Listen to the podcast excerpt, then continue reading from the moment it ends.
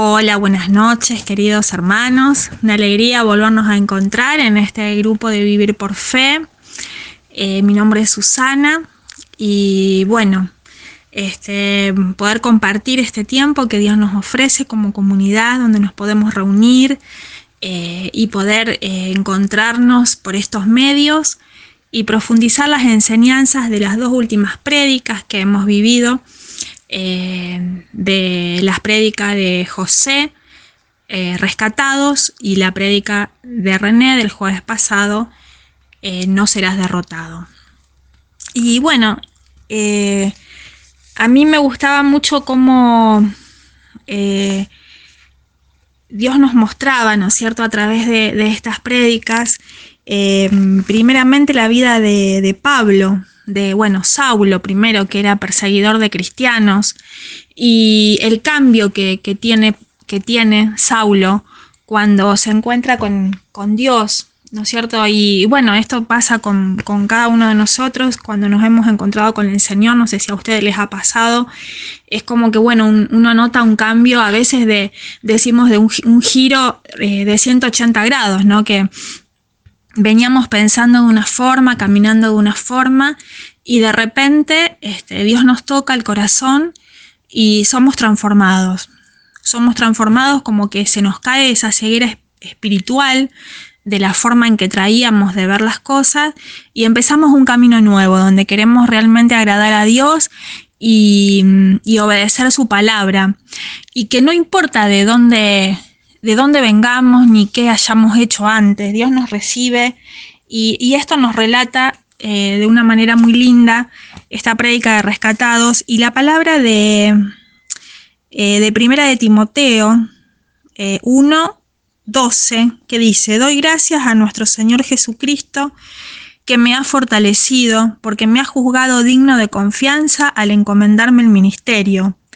A mí que fui primero que fui blasfemo, perseguidor y violento, pero que hallé misericordia. ¿no? Así se, describe Pablo. Él era perseguidor de los cristianos. ¿eh? Y, dice, yo que fui eh, perseguidor, violento, pero hallé misericordia, esa misericordia que hallamos en el Señor. Porque lo hacía, dice, por ignorancia. Y claro, esto nos pasa. Cuando no conocemos a Dios puede haber muchas cosas que, que nosotros nos estemos diciendo, me equivoqué en esto, hice mal esto.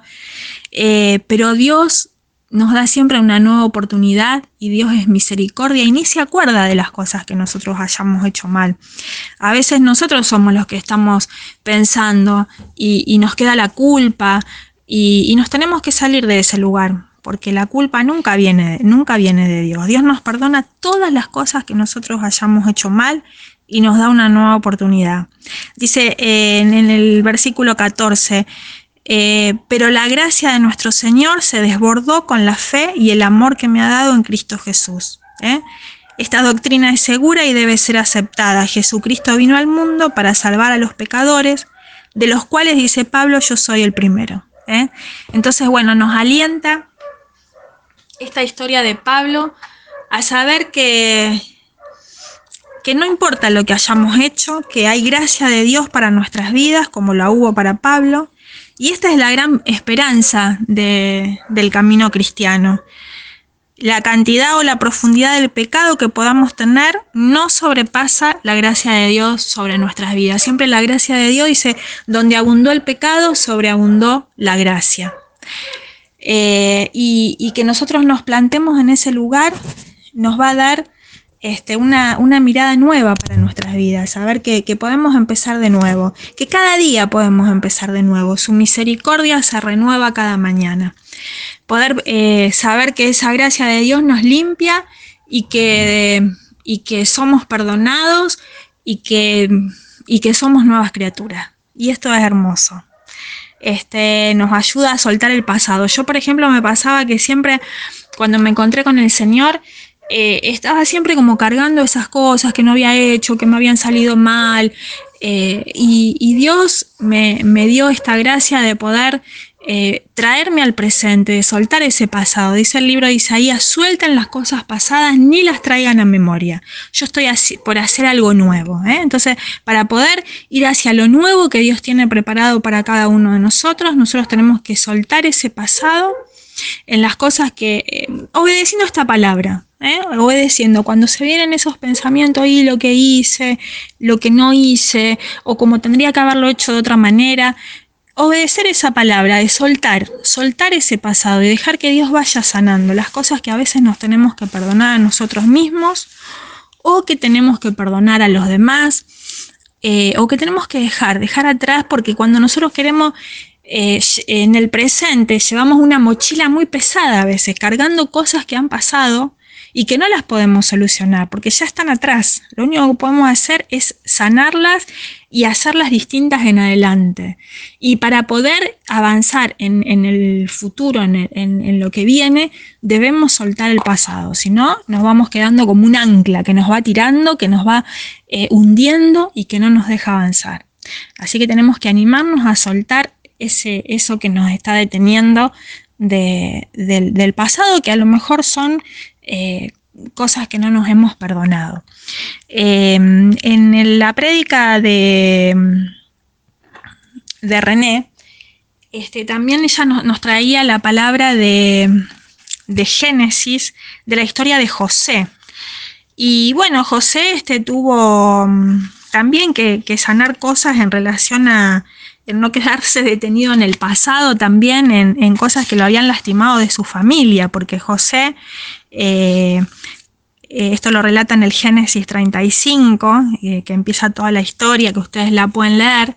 Él era el predilecto de su papá y sus hermanos le tenían celos. Entonces los hermanos de José lo, vendieron como esclavo por celos, se querían deshacer de él, lo quisieron matar, después no se animaron a matarlo y bueno, lo tiraron en un pozo y lo, se, fue vendido como esclavo.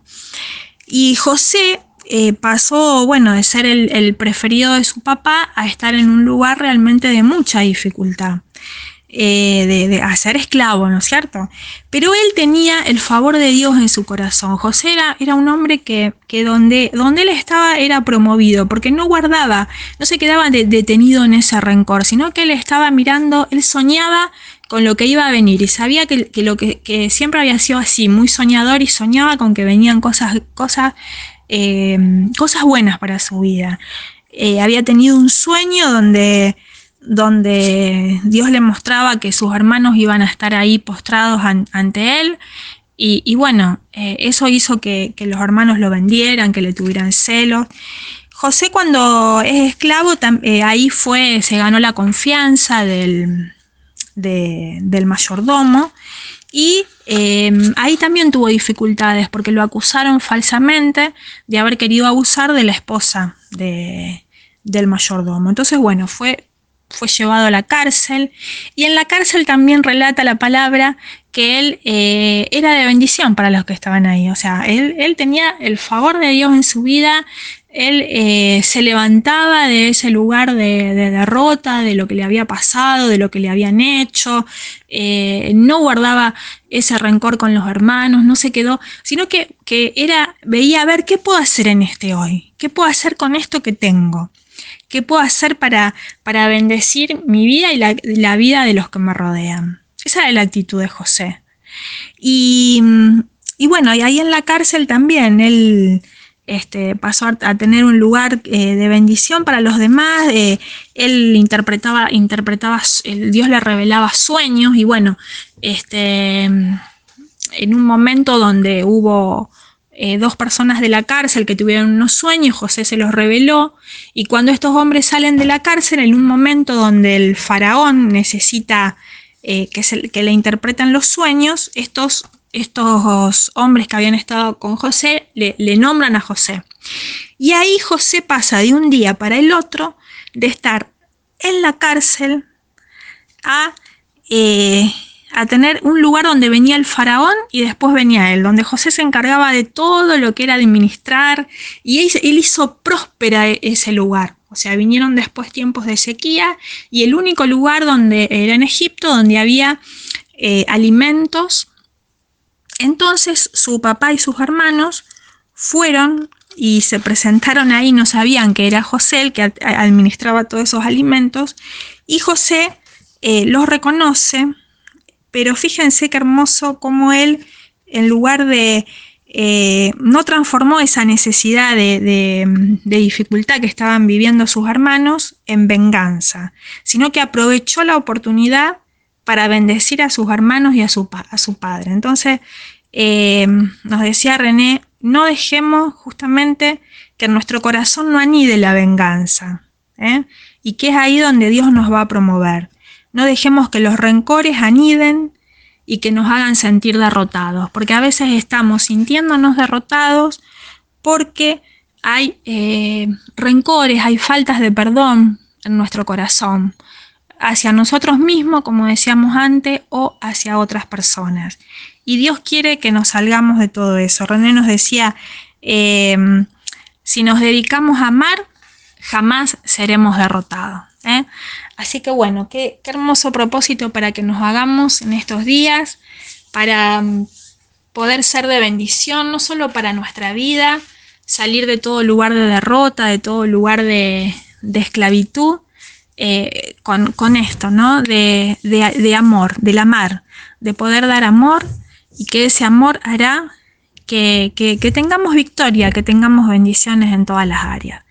Así que bueno, vamos a pedirte, Señor, vamos a pedir al Espíritu Santo que esté sellando estas enseñanzas en nuestro corazón, que, que nos saque de todo lugar donde nos tiene detenidos, que quizás es falta de perdón hacia nosotros mismos o hacia los demás, que podamos mirar con los ojos de Jesús, que Él perdona eh, todas nuestras faltas, que nos da una oportunidad cada mañana y que también nuestro corazón sea un corazón que se anime a darnos oportunidad a nosotros mismos y a darle una nueva oportunidad a cada una de las personas que a lo mejor nos han lastimado, pero que Dios quiere que salgamos de ese lugar y que podamos amar.